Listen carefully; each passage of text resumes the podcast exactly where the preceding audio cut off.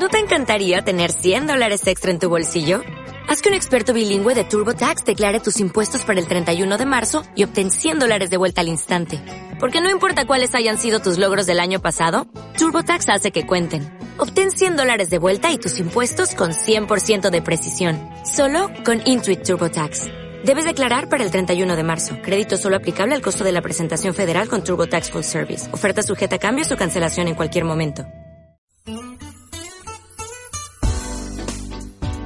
Desde la capital de la República de Guatemala, Iglesia de Cristo Elim Central presenta el mensaje de la palabra de Dios en la voz del pastor general Héctor Nufio. Quiero que vayamos al capítulo 58 del libro de Isaías, por favor. Y sabe que es curioso porque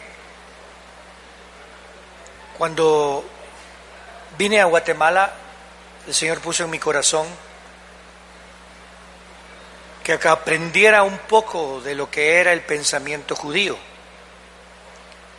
pero que siempre tuviera cuidado, porque fue el pensamiento judío del fariseo, no de todos los judíos, sino del fariseo y del escriba, el que se retiró de la gracia y fueron los del Sanedrín, aún el sumo sacerdote, los que negaron a Jesucristo.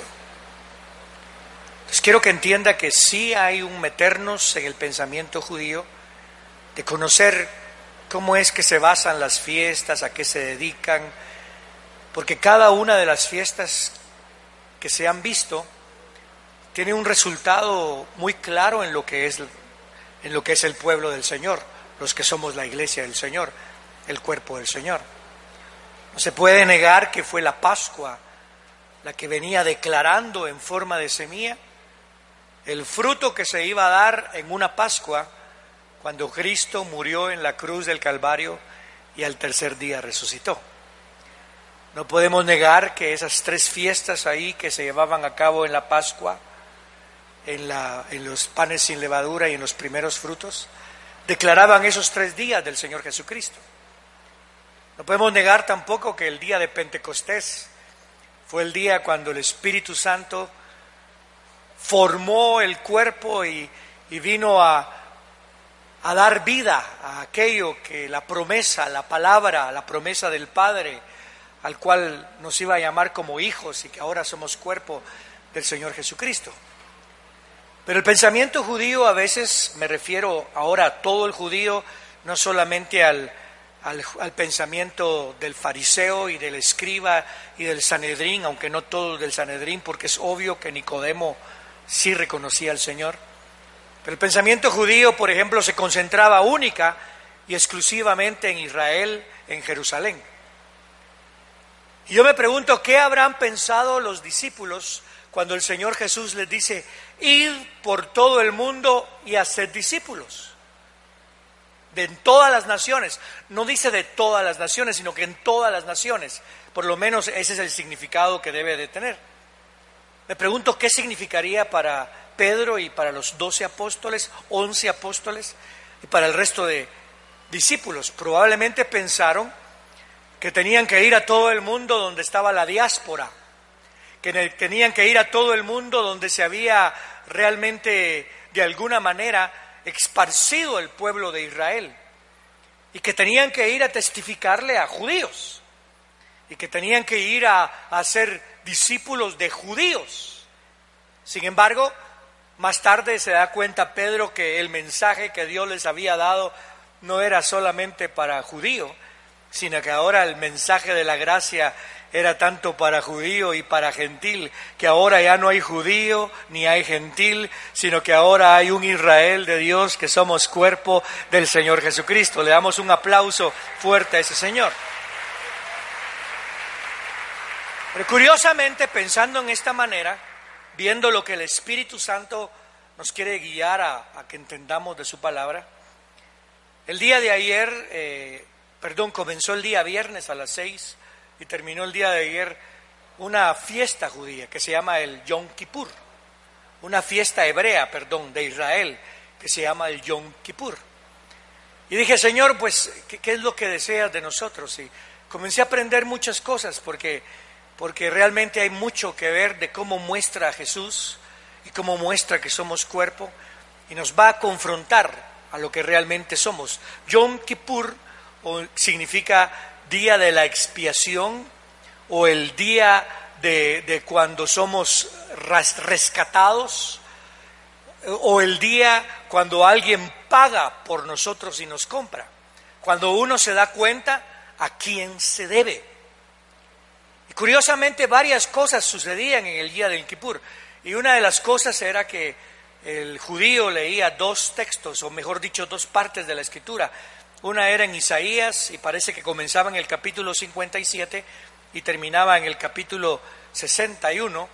Y el otro era, ese se leía en las mañanas, porque había una lectura que se llevaba a cabo en las mañanas, que eran estos capítulos de Isaías, y había una lectura que se llevaba a cabo en las tardes, en el día del sábado del Yom Kippur, y ese era el libro de Jonás. Y cuando me enfoco en el libro de Jonás me doy cuenta que lo que Jonás se oponía era de que él sabía que Dios era un Dios puro, que era un Dios misericordioso y que si él le iba a anunciar que iba a venir un desastre y que Dios iba a aniquilar a todo el que estuviera en Nínive, si Nínive se arrepentía, que Jehová perdonaba. Entonces se opuso a llevar el mensaje a Nínive y por eso es que huyó.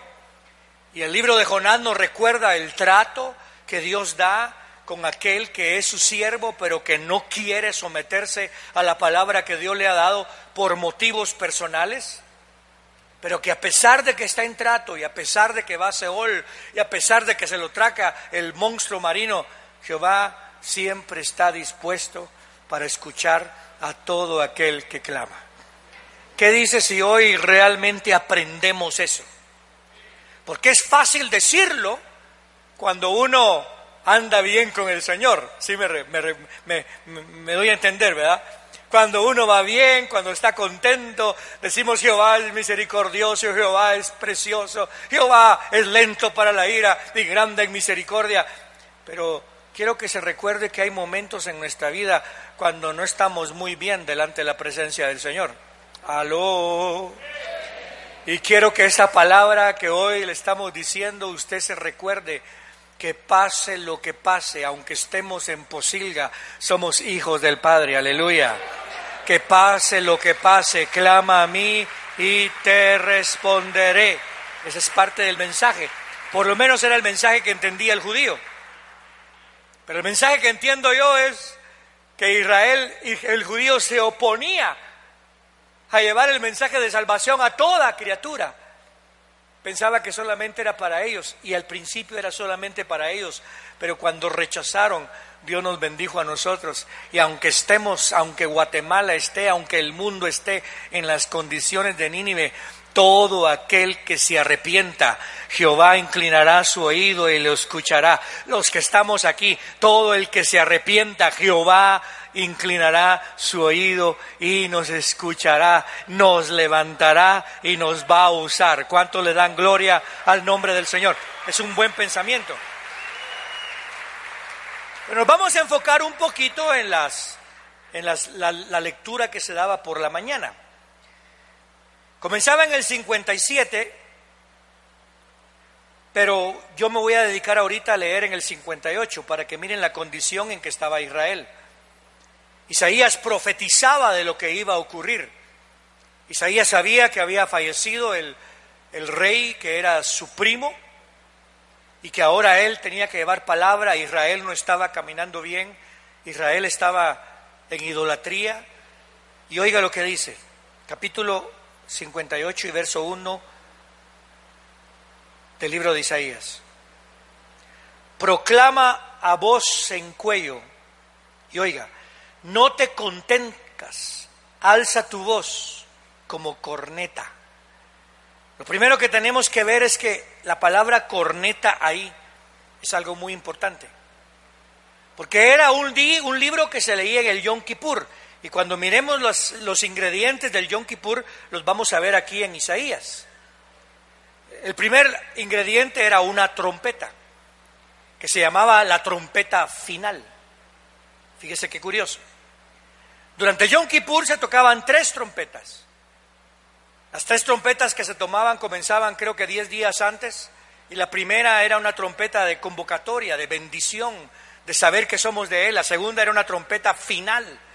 O sea que era cuando venía el Señor y usaba su palabra, la palabra escrita en ese momento, usaba su palabra para que el pueblo entendiera, somos su pueblo, tenemos que actuar de acuerdo a nuestra naturaleza. Nuestra naturaleza no es de Canaán, nuestra naturaleza no es del otro lado del río, o sea, de, entre, entre Egipto y el río Jordán.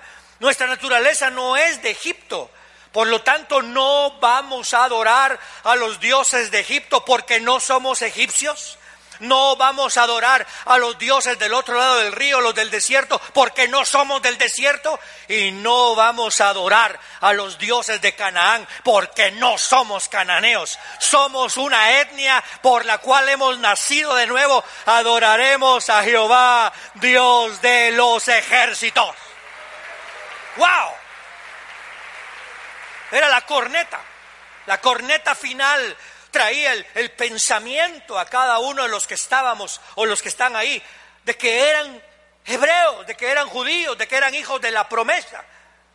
Y usted se recordará muy bien que ese llamamiento, la trompeta final en el día de Yom Kippur, era cuando se reunía todo Israel y todo Israel se humillaba y se arrepentía de sus caminos. Igualmente la palabra del Señor va a tocar la primera trompeta que es la que nos recuerda la asamblea que tenemos que tener y después viene la trompeta final, que no son las siete trompetas de los ángeles, es la trompeta final de Dios. Y la trompeta final de Dios es cuando Él va a recolectar a todo lo que es de Él y todo lo que es de Él va a reconocer que somos de Él y los muertos en Cristo resucitarán primero y los que estemos vivos seremos arrebatados juntamente con ellos y nos encontraremos con Cristo en las alturas y estaremos con Él para siempre.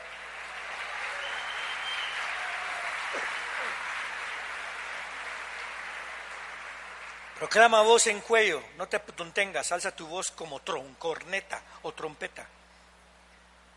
Denuncia ante mi pueblo su transgresión y a la casa de Jacob su pecado. Pero ellos me consultan cada día y les agrada saber mis caminos, como si fuesen gente que hubiera obrado con justicia y que no hubiese dado o no hubiese dejado el juicio de su Dios. Me piden justos juicios y quieren acercarse a mi Dios, a mí, Dios. Dicen, ¿por qué ayunamos si no hiciste caso? ¿Por qué afligimos nuestras almas y no te diste por aludido? Lo que están diciendo aquí es la condición de Israel ellos continuaban haciendo ritos, rituales religiosos, porque en eso había caído el ayuno. Y ponían su fe en el ayuno, ponían su fe en la oración, ponían su fe en el arrepentimiento propio, pero era un arrepentimiento que los hacía sentir bien, pero no era un arrepentimiento que los llevaba a cambio. La palabra arrepentirse es significa escuchar el llamado, si me llama es porque soy de Él. ¿Me escucha? Si me llama es porque soy de Él. Era escuchar el llamado, responder al llamado. Segundo, el arrepentimiento es cambiar de dirección. Si me llama es porque soy de Él y voy en el camino contrario. Por lo menos una vez mi nieto salió corriendo hacia una dirección que no debería de ir y yo le grité y le dije, mi hijo, Po, Poli, ¿Por qué lo llamé? Porque iba en la dirección contraria. Y curiosamente, lo llamé porque, mm, porque era mío, era, es mi nieto. ¿Me explico? Y le grité, y venga, y siguió caminando. Qué curioso, cuando siguió caminando, ¿sabe lo que hice? Lo corrí, lo agarré y lo regresé. Oh, que Dios haga eso con nosotros. O, primero, que escuchemos el llamado y que sepamos que Él es el que nos llama. Y segundo, que seamos capaces de entender y de cambiar nuestra mente y de voltearnos hacia Él. Pero si no lo hacemos, Padre, ten misericordia y ve y búscanos y tráenos de regreso, Padre, a tus caminos para que todos te agrademos en lo que hacemos cuando le da gloria al nombre del Señor. Su propio pensamiento se había puesto en un ritual. No estaban cambiando dirección, no estaban cambiando su forma de pensar, sino que su forma de pensar ya era una forma gentil, ya era una forma pagana. Y por eso es que ellos ayunaban para lograr algo, en vez de ayunar para afligir y hacerse ver delante de Jehová, Señor, hemos pecado. Sí me estoy dando a entender en eso. Y curiosamente, este ayuno no era impuesto, era personal. Y curiosamente, el hecho que era personal había hecho que ellos pensaran personalmente. Y lo que hacían es que se metían en el Yom Kippur, que era una oración y un arrepentimiento de cuerpo, se metían a pedir únicamente por cosas personales. Oiga lo que dice. Dicen, ¿por qué ayunamos y no hiciste caso? El ayuno no es para mover a Dios, hermano. El ayuno es para humillarnos delante de Dios. ¿Por qué, afligís, ¿Por qué afligimos nuestras almas y no te diste por aludido? He aquí que en el día de vuestro ayuno lográis vuestro deseo y explotáis a vuestros trabajadores. ¿Qué cosa va? Porque en ese día no se trabajaba. He aquí que vuestros ayunos son ocasión de contiendas y de riñas para herir con el puño de perversidad. Ayunaban probablemente, Señor, quítame de en medio a ese infeliz que me cae mal. Hermano, se ha caído en eso. No podéis seguir ayunando como ahora con el objeto de hacer oír vuestra voz en alto. O sea que voy a ayunar y me voy a, como, como que estaban justificándose con lo que hacían. ¿Es este el ayuno que yo escogí? ¿Solo un día? En que el hombre se aflija a sí mismo y la palabra afligir ya es parte del, del Yom Kippur. Por eso es que se leía en el Yom Kippur. Primero aparece la palabra trompeta, después aparece la palabra afligir, humillarse. Pero la palabra humillarse es diferente a la forma en que lo entendemos nosotros. Ellos ya habían cambiado su forma de pensar, ya no pensaban como hebreos. Por eso es que adoraban a otros dioses, ya no pensaban como hebreos. Por eso es que ponían su fe en sus propias obras. Ya no pensaban como hebreos, ya no pensaban que era una etnia hebrea y por lo tanto venían a tratar de mover a Dios en vez de ponerse a pensar que estaban ahí para servir a Dios. entonces viene el Señor y le dice, la palabra afligir era en sí, la palabra afligir en el hebreo tiene varias raíces, pero una de ellas es doblar rodilla ante alguien. Y la palabra lo que significa es que cuando doblamos rodilla, estamos reconociendo el señorío de otro. Y el afligirse es meterse bajo el gobierno y meterse bajo el orden y meterse bajo lo que Él manda. Hágase tu voluntad y no la mía. Por eso es que Cristo en el Getsemaní lo más probable es que estaba arrodillado, diciéndole, Padre, Dios mío, Dios mío, que pase de mí esta copa, pero hágase tu voluntad y no la mía. Oh, yo quiero esa actitud, pero ellos no lo tenían. Y entonces dice, ¿acaso el doblegar la cabeza como junco y el acostarse, y el acostarse sobre silicio y ceniza es lo que llamáis ayuno y día agradable a Jehová? Día agradable a Jehová, otro título que se le da al Yom Kippur. Entonces él dice, no, no entienden. Se están, lo están individualizando todo. Y cuando lo individualizan, ustedes mismos se comienzan a justificar y a sentir grandes por lo que están haciendo. Se están olvidando realmente cuál es la razón por la cual yo los llamé. Y comienza a decir, ¿no consiste más bien el ayuno que yo escogí en desatar las ligaduras de impiedad? En soltar las ataduras del yugo, en dejar libres a los quebrantados y en romper todo yugo? ¿No consiste en compartir tu pan con el hambriento? Y en llevar a tu casa a los pobres sin hogar? ¿No consiste en cubrir a tu prójimo cuando lo veas desnudo y en no esconderte de quien es tu propia carne? Entonces uno dice, entonces eso es lo que tengo que hacer. No, lo que, tiene, lo que está diciendo es, no tiene que ser personal. Lo que tienes que ver es cómo está el otro. Porque en este caso lo que está explicando, y quiero que me entienda, yo no creo únicamente que los que están en Dios tienen dinero y los que no están en Dios es porque no tienen, los que no tienen dinero es porque no están en Dios. Yo, no creo que esa es la, forma de, explicar. No creemos en un, en un evangelio de prosperidad. Quiero que me entienda. Pero lo que está diciendo aquí es, fíjense, quienes están mal, quienes no están bien en el cuerpo y comiencen a levantarlos. Fíjense bien quienes están sufriendo y comiencen a clamar por ellos. Fíjense bien y hagan algo por rescatar vidas, hagan algo por rescatar a los que han caído. Fíjense bien y háganlo. Entonces, comencé a ver esto. Entonces despuntará tu luz como el alba y tu recuperación brotará con rapidez. Tu justicia irá delante de ti y la gloria de Jehová irá a tu retaguardia. Entonces clamarás e invocarás y Jehová escuchará y dirá, aquí estoy. Y oiga lo que hay que quitar. Si quitas de en medio de ti el yugo, esa es una ley, una ley que imponemos sobre otra gente, pero no la cumplimos nosotros y no ayudamos a otro a llevarla. Por eso dice la escritura, ustedes le ponen ley a otros, pero ni con un dedo, hay una versión que dice así, pero ni con un dedo le ayudan a llevarlo. ¿Me escucha? Entonces que cuando vienen leyes sobre nosotros, hay que ayudar al otro a salir adelante. Hay que sobrellevar las cargas. Cada quien tiene que llevar su carga, pero que otro le ayude a sobrellevarla.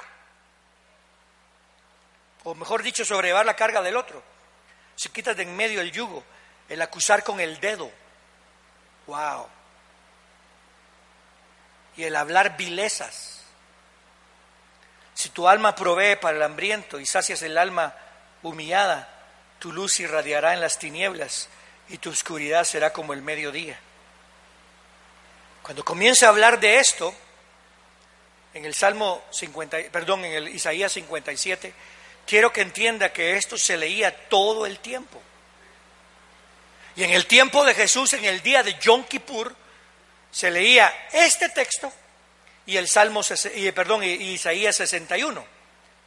Pero ahorita quiero que piensen un momento, según leí, y por favor, esto ya es algo que yo leí, comentaban que antes, en el tiempo de Jesús, se leía el Isaías 57 hasta el 58, y después se leía Isaías 61. Pero con el tiempo se fue quitando Isaías 61 porque promovía a Jesús como el Mesías. Y que ahora en la sinagoga moderna, no me consta esto, pero lo estoy diciendo lo que leí, que ahora en la sinagoga moderna ya no se lee el 61. Ahora, note qué curioso, oiga lo que dice el 61. El Espíritu del Señor Jehová está sobre mí. Porque me ha ungido Jehová y me ha enviado para anunciar buenas nuevas a los pobres, para vendar a los quebrantados de corazón, para proclamar libertad a los cautivos y a los prisioneros apertura de cárcel, para proclamar el año de la buena voluntad de Jehová. Y después dice, y el día de la venganza de nuestro Dios. Esto es el Yom Kippur. En el Yom Kippur el Señor decía muy bien, al que esté en el cuerpo, lo voy a utilizar y lo voy a perdonar. Y al que no esté en el cuerpo, lo voy a destruir. ¿Qué cosa? Y está hablando de los enemigos de Israel. Por eso es que después habla de Jacob. Entonces quiero que note, por favor, vamos a ir al 59 y quiero que entienda qué es lo que ha pasado porque estemos como estemos, quiero que este texto esté resonando constantemente en su mente y en su corazón. He aquí que la mano de Jehová no se ha cortado para salvar, ni su oído se ha ensordecido para oír. ¿Escuchó? Si usted se siente alejado, alejado, quiero que entienda esto. He aquí que la mano de Jehová no se ha cortado para salvar, ni su oído se ha ensordecido para oír. Vuestras iniquidades son las que hacen separación entre vosotros y vuestro Dios. Vuestros pecados han hecho que su rostro se oculte de vosotros para no escuchar. Eso es lo que le está diciendo. Pero yo todavía sigo deseando escuchar y mi mano sigue siendo fuerte para salvar.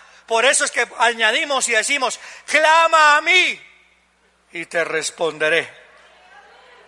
Si siente usted que el Espíritu Santo lo está instando a buscar del Señor y a decirle, Padre, me arrepiento de mis pecados, te quiero servir, extiende tu mano y me vas a rescatar, me envía tu palabra y yo la voy a escuchar. ¿Cuánto le dan un aplauso fuerte al Señor?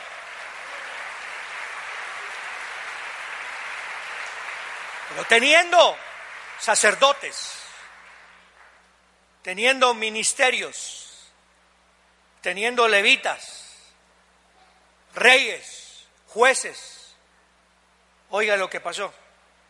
Como todos estaban metidos en verse, estaban metidos en ayunar personalmente, estaban metidos en ver cómo prospero yo, y querían que Dios se moviera con su ayuno y con su oración en lo personal, nadie se daba cuenta de la necesidad de otros. A nadie le importaba la necesidad de otros. en el verso 16, oiga lo que dice.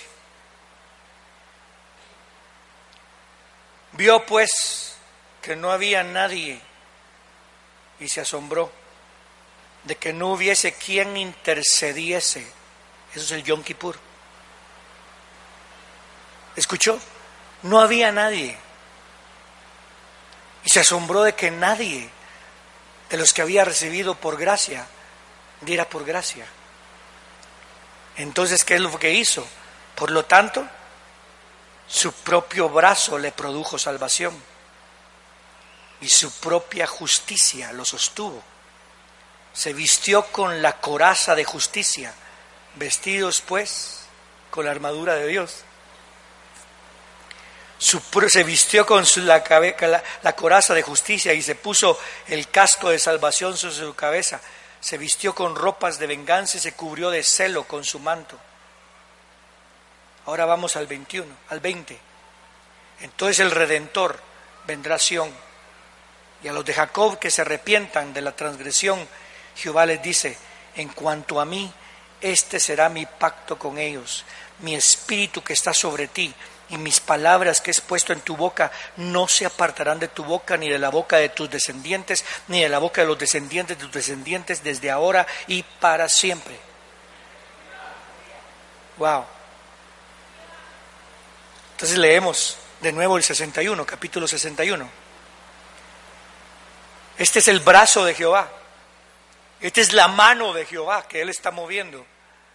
Este es el redentor que nadie entendía quién era y se para y dice, por lo tanto el Espíritu del Señor Jehová está sobre mí, porque me ha ungido Jehová, me ha enviado para anunciar buenas nuevas a los pobres, para vendar a los quebrantados, lo que no lograban ustedes hacer, porque su ayuno era personal, ahora yo lo voy a hacer. Ustedes que no logran rescatar a nadie, ahora yo lo voy a hacer. Y eso ocurrió cuando Cristo vino, cuando el Mesías vino cuando se manifestó Jesús. Eso fue lo que ocurrió. Porque todo el fariseo estaba haciendo lo que le gustaba a él. Lo que querían era verse en las calles. Oraban y decían, mírenme. Lo que querían era sentarse en los mejores lugares de las sinagogas. Lo que querían era ser reconocidos y que los vieran como que ellos eran lo mejor que había. Lo que querían eran aplausos, pero no rescataban a nadie. Y el mismo Señor Jesucristo viene y les dice, ustedes por guardar el sábado dejan de ayudar a gente. Por guardar el sábado se olvidan que aquí hay uno mayor que el sábado. Les dice, ¿qué les pasa? Se metieron en religión, se metieron a cumplir los ritos para sentirse bien y sentirse agradables, pero se les olvidó a qué los envié. Y comienza a darles duro. Y ahora vamos a Lucas capítulo 4. Y vamos a comenzar en el verso 14. Lo más probable, y por cierto no puedo decir que, es, que fue así, pero creo que lo más probable, por el texto que leyó Jesucristo, era que el día era el día de Yom Kippur. Lo más probable, si no era el día de Yom Kippur, Jesús usó ese texto para recordarle a todos lo que significaba el Yom Kippur y lo que significaba qué es lo que estaban haciendo. Y lo más probable es que antes de Jesús pasó alguien más a leerlo y leyó el capítulo 57 o el 58. Del 57 al 58, pero leyó la parte del 58 que dice, clamada voz de trompeta, de corneta, déjale saber al pueblo que la forma en que se están comportando no es la forma en que a mí me gusta.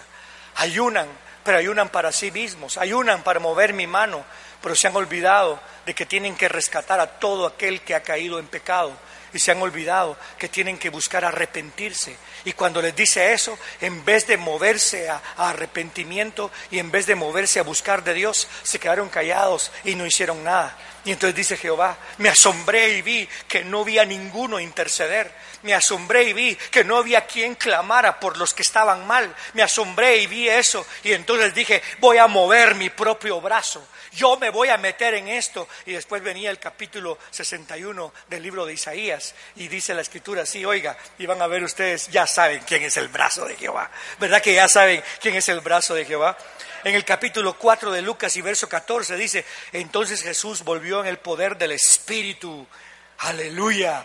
Volvió en el poder del Espíritu Galilea y su fama se difundió por toda la tierra de alrededor. Él enseñaba en las sinagogas de ellos y era glorificado por todos. Fue a Nazaret donde se había criado y conforme a, a, su costumbre, que probablemente por eso dice conforme a su costumbre el día sábado, la forma en que lo enfatizan es porque era un día especial, probablemente el Yom Kippur.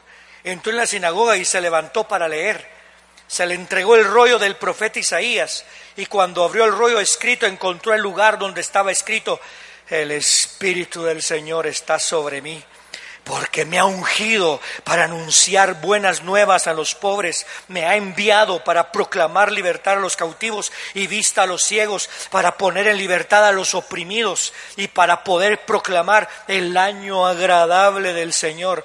Después de enrollar el libro y devolverlo al ayudante, se sentó y los ojos de todos en la sinagoga estaban fijos en él. Entonces comenzó a decirles, hoy se ha cumplido esta escritura a vuestros oídos.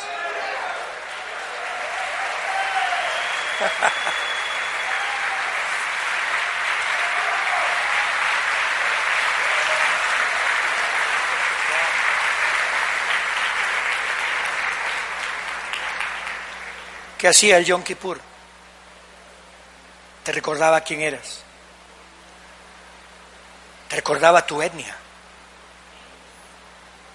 te ubicaba para ver qué sentimientos eran de Dios y qué no eran de Dios, qué agradaba a Dios y qué no agradaba a Dios. Pero me ubicaba también a quien yo pertenecía. Yo siempre he dicho, esta es mi casa, pero no porque soy el dueño de la casa, sino porque todos los de la casa pertenecemos al dueño de todo, que es Jesús. Y cuando digo esta es mi iglesia, no es porque soy el dueño de la iglesia, sino porque es la iglesia a la cual pertenezco.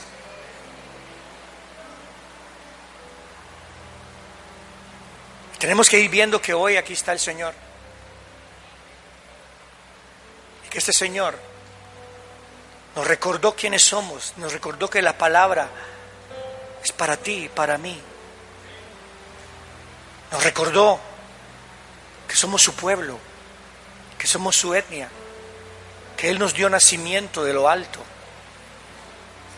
Y nos recuerda que si clamamos a Él, hoy yo puedo interceder por los míos, porque son míos. Y si son míos, son de mi dueño. ¿Me explico? Si son míos, son de mi dueño. Y que hoy puedo venir a humillarme ante Él. Hemos criado tantas jerarquías en la iglesia y tantos ritos que nos despegan, nos despegan de lo que realmente es ser creyente. Y hoy aquí está el Señor. El Espíritu de Jehová está sobre mí. ¿Cuántos quieren oír el Evangelio del Señor a través del Espíritu Santo? ¿Cuántos quieren que se rompan ataduras? ¿Cuántos quieren que se nos quite la ceguera en los cuales nos ha metido el mundo y que podamos ver a Jesús? ¿Cuántos quieren que están pobres y que nos diga el Señor, pero con todo, yo soy el que vale. Y yo no te compré con oro ni con plata. Tu valor no está en el oro y en la plata. Yo te compré con mi preciosa sangre. Que hoy venga el Señor a liberar a cautivos. Porque el Señor dice, hoy se ha cumplido a vuestros oídos esta palabra. ¿Cuántos lo creen? Si usted lo cree, dígale, póngase de pie y dígale, te creo, Señor Jesús. Te creo, Señor Jesús. Voy a suplicar a personas que vengan a orar aquí para orar por otras personas, pero digámosle, te creo, Señor Jesús, te creo, te creo, te creo, te creo, te creo, te creo, te creo, te creo, te creo, te creo. Y si usted hoy sabe, sabe que hoy se ha cumplido esta palabra en su vida, que hoy va a quedar escrito en el libro de la vida esta palabra, comiencen a venir aquí al frente en el nombre de Jesús. Y vengamos a decirle, Señor, aquí estoy, aquí estoy, Señor, aquí estoy para que tú hagas la obra, aquí estoy para que tú te muevas en nosotros, aquí estoy para cumplir lo que tú deseas de mi vida. Soy tu etnia, soy tu hijo te pertenezco, te pertenezco. Soy tuyo, Señor. Acérquese, que hoy se rompan, oiga, que se rompa toda cadena. El Espíritu del Señor no está sobre mi persona, sobre Héctor Nufio, no está sobre un ministerio, está sobre Jesús. Y de su unción baja sobre cada uno de los que estamos aquí y sobre los que van a orar. El Espíritu del Señor está sobre mí porque me ha ungido para anunciar buenas nuevas a los pobres. Me ha enviado para proclamar libertad a los cautivos y vista a los ciegos, para poner en libertad a los oprimidos y para proclamar el año agradable del Señor. Quiero que me escuche de nuevo. El Espíritu del Señor está sobre mí, lee Jesús. Porque me ha ungido, ¿para qué? Para anunciar buenas nuevas a los pobres me ha enviado para proclamar libertad a los cautivos y vista a los ciegos, para poner en libertad a los oprimidos y para proclamar el año agradable del Señor. Usted tiene que entenderlo, usted tiene que entenderlo y tiene que aceptarlo. No tomemos el pensamiento que rechazó la gracia. No tome el pensamiento religioso que rechazó la gracia y rechazó a Jesús.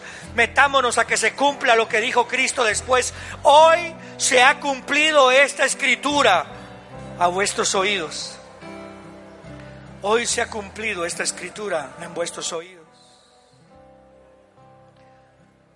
La iglesia oiga lo que el Espíritu dice a la iglesia. Todo aquel que tenga oídos para oír, que oiga.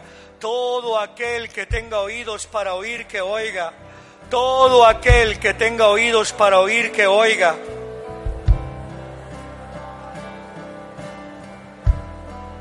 Escucha hoy, oh Israel. Escucha hoy, oh iglesia. Escucha hoy, oh pueblo del Señor. Hoy venimos como trompeta anunciando la verdad del Señor. Hoy nos sujetamos al Señor. Hoy nos sujetamos a su palabra y a su verdad. Hoy nos sujetamos a lo que el Señor quiere hacer. Créalo hoy, créalo. Hoy viene libertad al cautivo. Lo creemos. Lo creemos, lo creemos, Juanca. Lo creemos, lo creemos, diga, lo creemos, lo creo, lo creo, lo creo, Señor, lo creo, lo creo, lo creo, lo creo, Señor, lo creo, lo creemos, lo creo, lo creo. Padre, rompe toda cadena.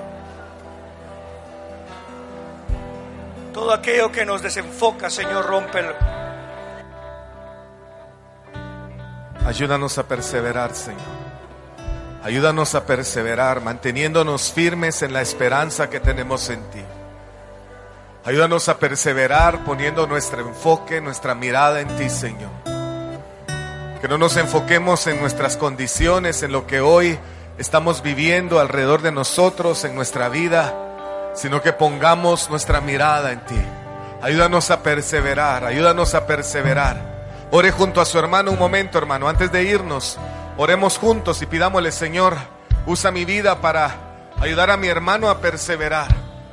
Ore por el hermano que está ahí al lado suyo y pidámosle, Señor, que podamos sobrellevar las cargas, que yo pueda sobrellevar las cargas de mi hermano Pidamos un momento, Señor, ayúdanos a perseverar. Ayúdame, Señor, a ayudar a mi hermano a llevar sus cargas, a sobrellevar sus luchas, Señor, a sobrellevar las situaciones que hoy está viviendo, Señor, está viviendo su familia. Usa mi vida, Señor, para ayudar a mi hermano. Usa mi vida, Señor, para recordar tu palabra, la esperanza, las promesas que tenemos firmes en ti, Señor. Padre, que también tú uses a mi hermano para ayudarme a mí, Señor, a sobrellevar mis luchas, mis cargas, las dificultades que tenemos que enfrentar ambos cada día, Señor. Padre, que nuestras familias puedan perseverar. Úsanos para guiar a nuestros hijos, a que ellos también puedan perseverar en ti, Señor. A que ellos permanezcan firmes. A que ellos, Señor, aprendan que tenemos en ti una esperanza firme que tenemos en ti un Padre que cuida de nosotros, un Padre que provee para nosotros, un Padre que nos guía y nos corrige. Gracias Señor, gracias por la vida de mi hermano, lo bendigo, gracias por tu pueblo, gracias Señor por esta congregación de la cual somos parte todos. Gracias Señor, que tu gracia y tu favor sea con nosotros, que tu amor Señor nos ayuden a perseverar y que nos mantengamos firmes, Padre en el nombre de Jesús. Ven a adorar al que resucitó, la luz del mundo rescató. No hay otro nombre igual, no hay otro nombre